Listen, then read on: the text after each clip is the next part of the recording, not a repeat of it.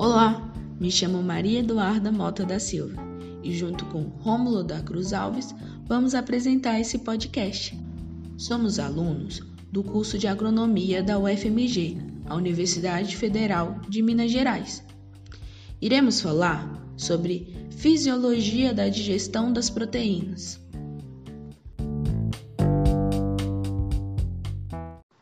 Bem, para começar, vou explicar o que são proteínas. As proteínas são macronutrientes. Foi o primeiro nutriente a ser considerado essencial para o organismo dos seres vivos. São substâncias formadas a partir de ligações peptídicas e aminoácidos ligados entre si.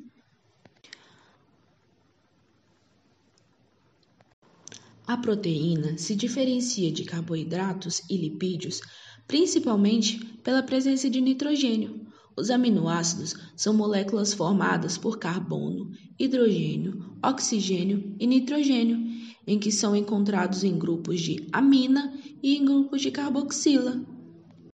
Existem apenas 20 tipos de aminoácidos, sendo eles alanina, arginina, asparagina, asparato, cisteína, fenilalanina, glutamato, glutamina, glicina, histadina, isoleucina, leucina, lisina, metionina, prolina, serina, treonina, triptofano, tirosina, valina. Todos esses aminoácidos que citei se combinam de forma variada para formar diferentes proteínas. Chamamos de polipeptídeo, uma cadeia longa de aminoácidos. Cada proteína é formada por uma ou mais cadeia polipeptídica. Podemos classificar as proteínas em dois tipos principais: as fibrosas e as globulares. As globulares formam estruturas esféricas. Nesse grupo, elas têm as enzimas e anticorpos. Já as fibrosas organizam de formas em fibras e lâminas. E a cadeia de aminoácidos ficam dispostas paralelamente. Podemos classificá-la de acordo com seu nível de organização, suas propriedades físico químicas e nutricionais.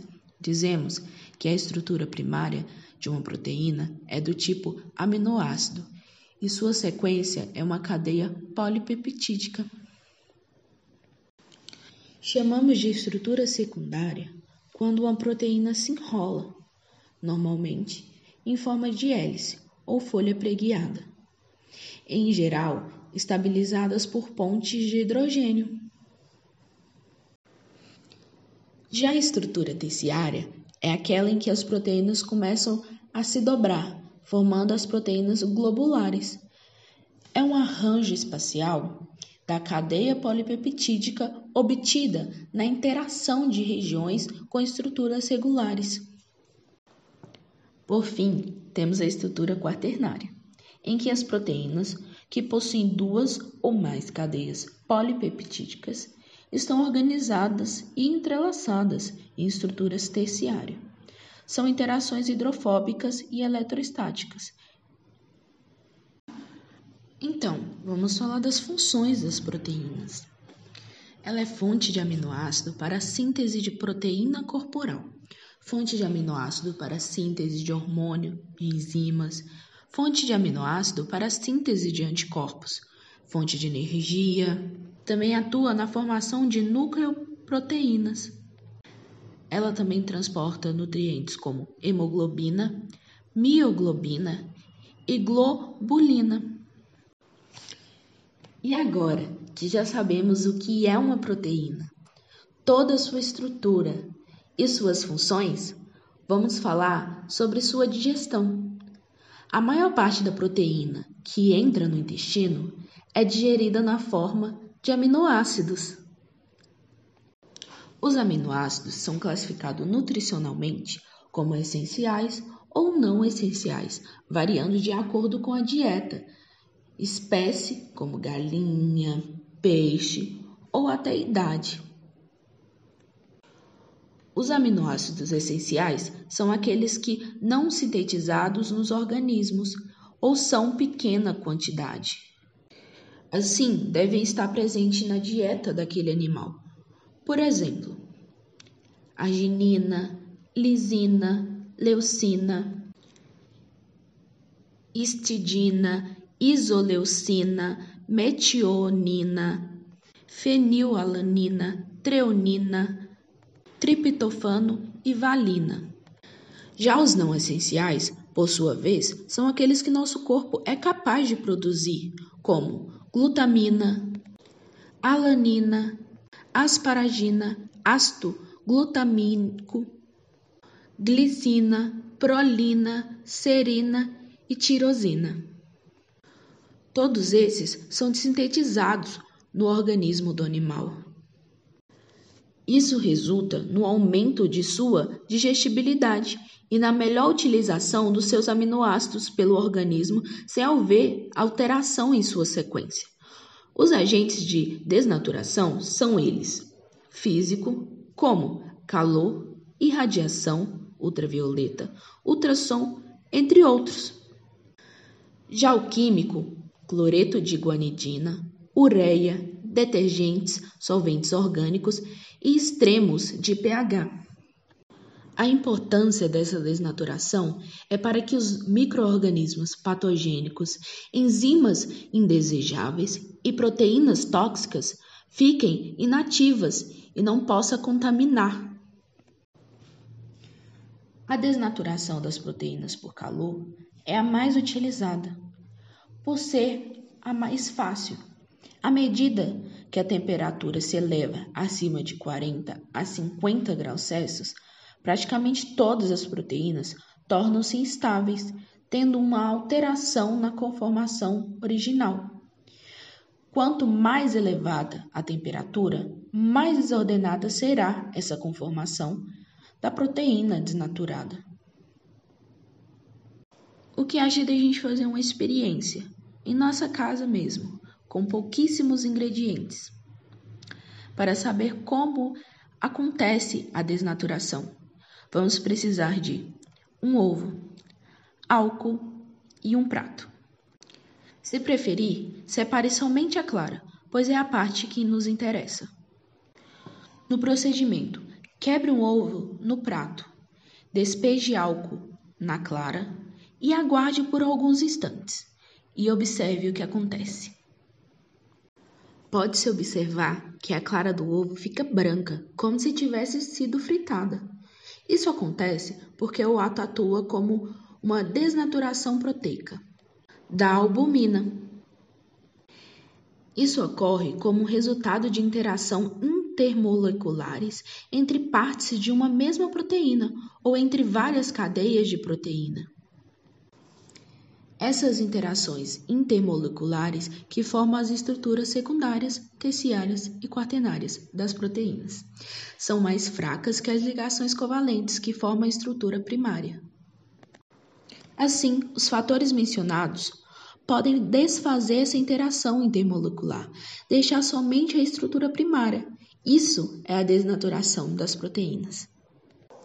Portanto, assim como o calor, o álcool também atua sobre a albumina presente na clara do ovo, causando sua desnaturação.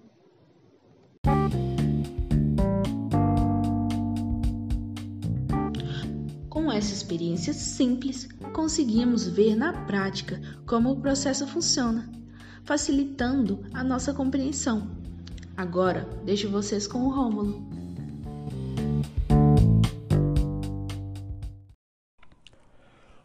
Olá, tudo bem? É, eu vou continuar falando um pouco mais sobre as proteínas. Nos animais, em relação ao destino dos aminoácidos absorvidos, ele tem uma capacidade muito limitada de estocagem de aminoácidos, li aminoácidos livres, fazendo essa estocagem somente por algumas horas.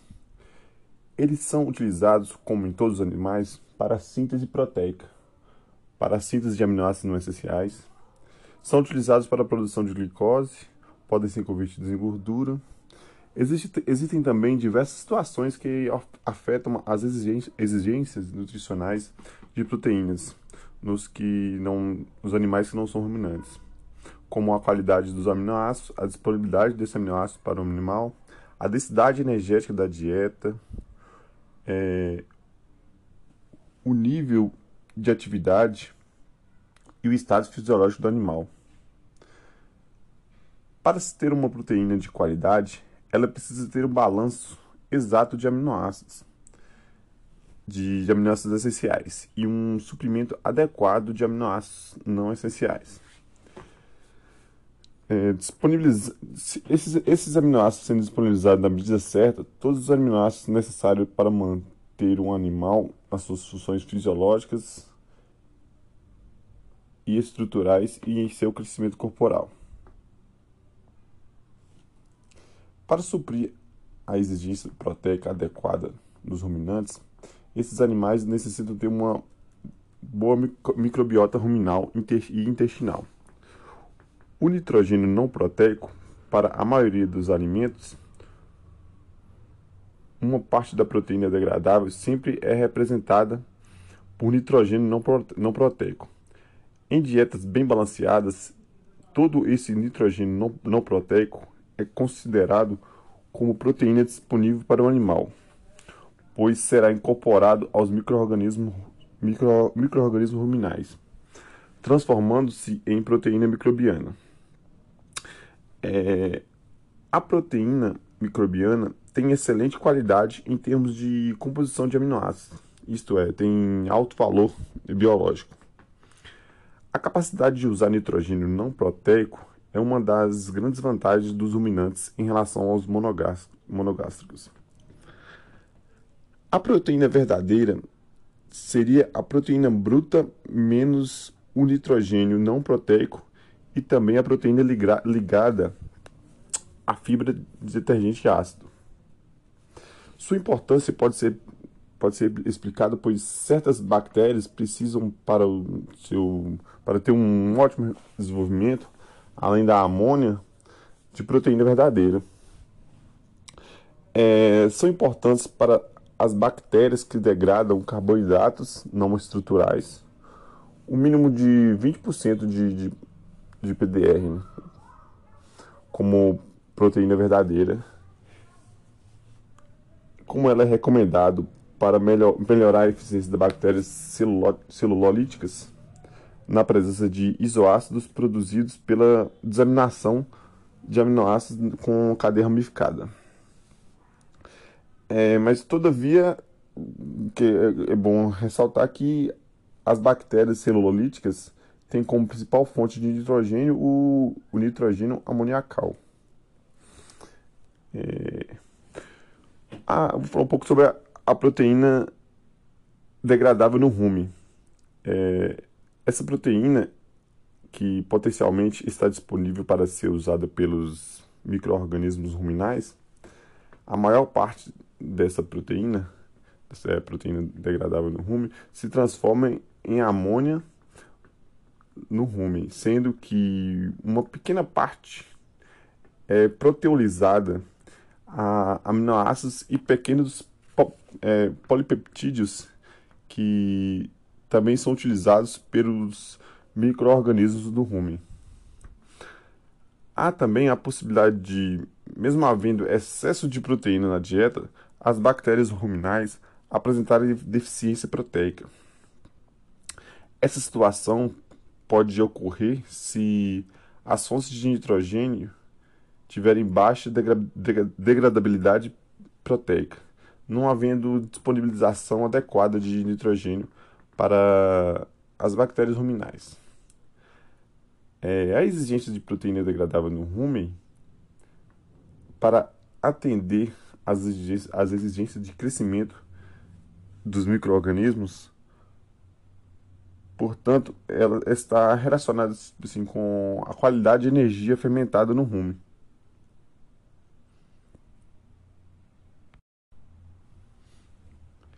Vale ressaltar que Deficiência em PDR diminui o consumo de alimentos e compromete o desempenho. mas que o excesso também pode comprometer o desempenho ao reduzir a disponibilidade de energia para o ganho de peso. É, o processo de degradação ruminal de proteína é bastante eficiente, havendo a mudança de enzimas proteolíticas que reduzem as proteínas a peptídeo.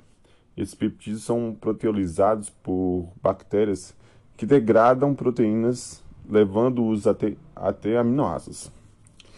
Degra Degradando-se esses, por sua vez, proteínas na, nutri proteínas na nutrição de bovinos de corte em amônia e esqueletos carbônicos. Os esqueletos carbônicos podem ser fermentados ou participarem da composição de microorganismos. A amônia pode ser utilizada para a síntese, síntese microbiana, desde que haja energia para tal, ou difundir-se no fluido ruminal. Os caminhos que as diferentes frações de proteínas seguem ao longo do, do trato gastrointestinal dos ruminantes são diversos, mas basicamente, assim, de, de forma geral, cerca de por volta de 40 a 80% da proteína da dieta é degradada, dando origem a amônia e polipeptídeos, que vão atender às exigências dos microrganismos ruminais. No caso da proteína degradada no rumen, o seu aproveitamento vai depender das condições ruminais, particularmente da disponibilidade de energia para que sejam incorporados como proteína microbiana. Um aspecto importante disso é que essa energia provém basicamente da fermentação de carboidratos. A amônia, a amônia pode voltar ao rumen através da saliva e da própria parede ruminal, em um processo conhecido como reciclagem, ou ser, ou, ou ser de, detoxificada no, no fígado. Em animais com produção de leite, a disponibilidade de aminoácidos para, para a síntese proteica pela glândula mamária é determinada pela absorção intestinal dos mesmos. O conceito de proteína é metabolizável. É, quanto mais aminoácido for absorvido, mais substrato existe para a síntese de caseínas e proteínas no soro do leite. É, moléculas proteicas são uma sequência predeterminada de aminoácidos, ou seja, se um aminoácido da cadeia faltar, a síntese de toda a cadeia não se completa. Portanto, a proteína metabolizável na proteína metabolizável, alguns aminoácidos estão em excesso proporcionalmente à capacidade de síntese de proteína ditada pela quantidade absorvida do aminoácido mais limitante. É, quando um determinado aminoácido mais limitante for suprido, outro passará a ser mais limitante, o mais limitante, e assim sucessivamente. Em dietas tipicamente de vacas leiteiras baseadas em milho e farelo de soja, os aminoácidos mais limitantes são a metionina, lisina e fenilalanina. Os aminoácidos que chegam é, ao duodeno para absorção têm origem na proteína dietética, que passa intacta pela fermentação ruminal.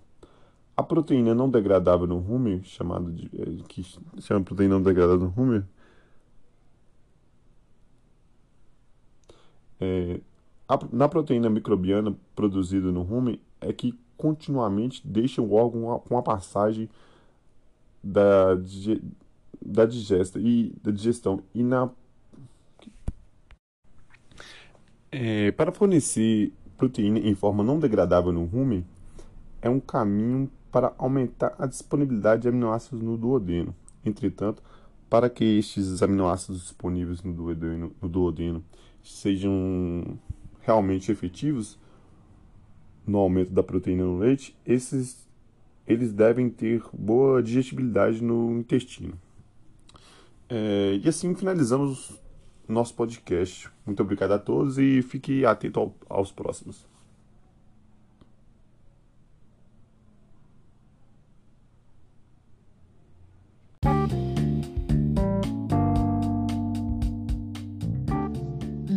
Obrigada por acompanhar o nosso podcast. Até mais!